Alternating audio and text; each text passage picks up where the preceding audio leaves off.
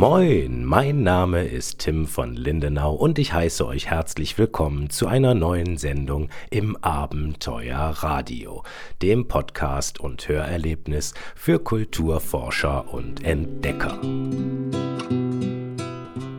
Ja, unglaublich. Was habe ich mich gefreut, heute Morgen äh, in meine Redaktionskiste zu gucken und tatsächlich geht es um etwas, wo ich mich seit Anfang des Jahres 2020 frage, was das wohl ist. Ja, die Geschichte ist folgende. Ich war ja am schönen Malerweg wandern im Frühjahr 2020 und äh, habe das ja in enger Zusammenarbeit mit der Touristik dort getan.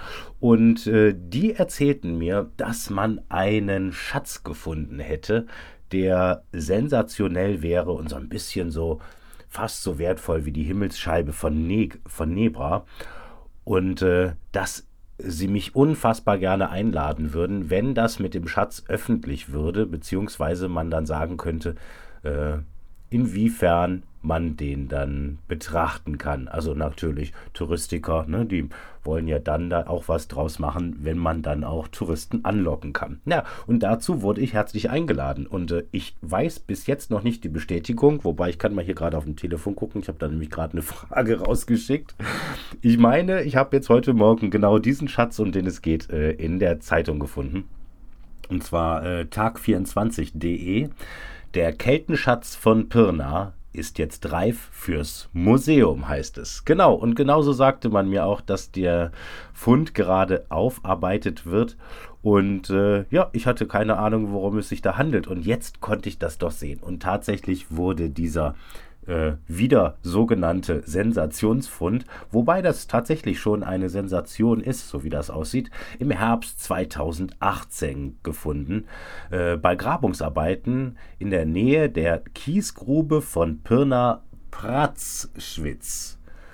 Ja, äh, ein echter Keltenschatz. Und nun fragen sich die Forscher, wie kommt der Keltenschatz so weit in den Osten, äh, ins Elbsandsteingebirge? Und äh, stellen da verschiedene Thesen auch auf. Also äh, zu dem Schatz komme ich gleich. Der ist wirklich außergewöhnlich und sehr, sehr schön. Ja, und äh, ja, diese Thesen, die brauche ich, glaube ich, nicht zu übertragen, weil wir wissen alle, eine These bleibt immer auch noch eine These. Und äh, wenn man jetzt so weit ist, dass man jetzt das Ganze fürs Museum fertig hat, hat man also wirklich alles fertig untersucht.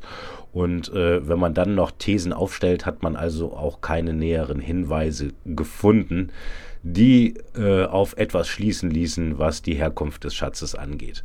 Nun, ähm, sie halten das für absolut äh, unerklärlich, ähm, dass der Schatz dort im Elbsandsteingebirge gefunden wurde. Ich halte das überhaupt nicht für unerklärlich.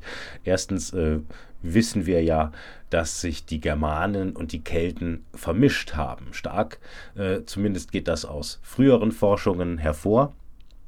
Und äh, da das ja auch nun mal Nachbarn waren, die sich alles andere als unähnlich waren, ähm, ist das eigentlich überhaupt nicht unnatürlich, dass man quasi, sagen wir mal, äh, ein bisschen Wasser und äh, ein paar hundert Kilometer östlich des Keltentums äh, einen Schatz von ihnen findet, beziehungsweise das war ja jetzt kein Schatz, sondern das ist ja eher sozusagen so ein Kaufhaus, äh, modischer Kaufhauseinkauf gewesen, weil es handelt sich hier um ein Kettenkollier, ein recht einfaches, ähm, aus Bronzeringen gefertigt, 80, 80 Zentimeter lang und in, ich sehe mal hier, glaube ich, vier Strängen geflochten.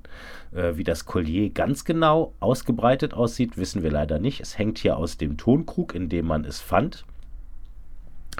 Und äh, dann waren dazu drei wunderschöne Fibeln zu finden. Fibeln, das sind so Gewandnadeln, mit denen man halt äh, so ein Gewand oder so eine Decke, ein Cape, das man sich umhängt, um sich vor äh, Nässe oder Kälte zu schützen, zusammenhält.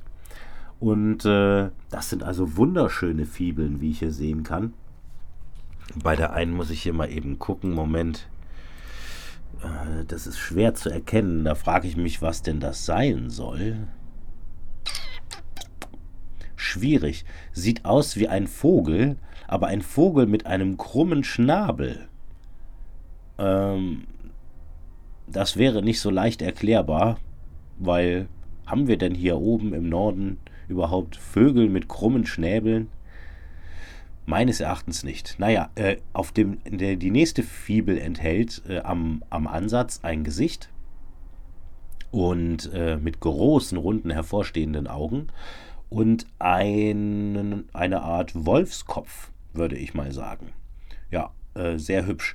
Und die dritte Fibel hier im Bilde ähm, stellt einen, ein, ein menschenähnliches Wesen dar, mit sehr merkwürdigen, auch hervorstehenden Augen. Allerdings hat das, haben die anderen Fibeln das auch. Aber die Gesichtsform ist für einen Menschen schon sehr merkwürdig. Und wenn man mal überlegt, dass bei der zweiten Fibel äh, das Gesicht im, im Bauchansatz oder im Grundansatz dieses Gebildes, das ist so ein bisschen S-förmig, ähm, ziemlich menschenähnlich aussieht und der Wolf auch sehr wolfsähnlich, dann wundert man sich doch bei der dritten Fibel, dass diese Kopf, dieser Kopf, diese Büste von diesem menschenähnlichen, von dieser menschenähnlichen Darstellung mit einem Menschen hm, sagen wir mal, relativ wenig äh, gemein hat. Ja, äh, zudem finden wir noch wunderschöne äh, Ton, äh, eine, eine Kette mit äh, Tonscheiben. Und man hat wohl auch, äh, Moment, eine Bernsteinkette unter anderem noch gefunden in diesem Topf. Ja, richtig hübsch. Ähm, was soll man sagen? Das sieht so aus, man meint, dass man den Topf absichtlich vergraben hätte.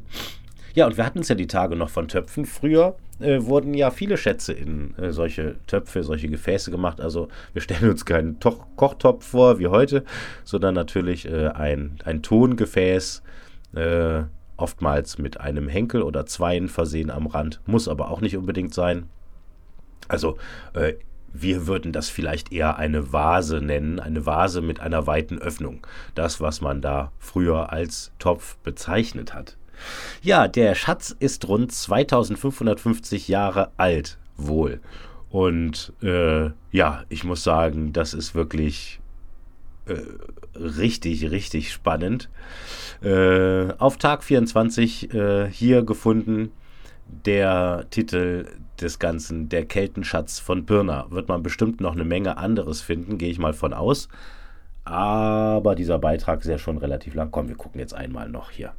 Der Keltenschatz von Pirna. Pirna ist auch wirklich eine schöne Stadt, muss ich sagen.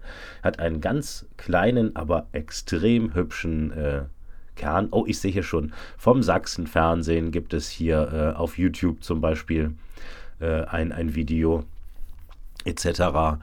Also äh, hätte ich da jetzt vorher noch hier irgendwo reingestochen, da gibt es schon eine Menge zu sehen. Ja.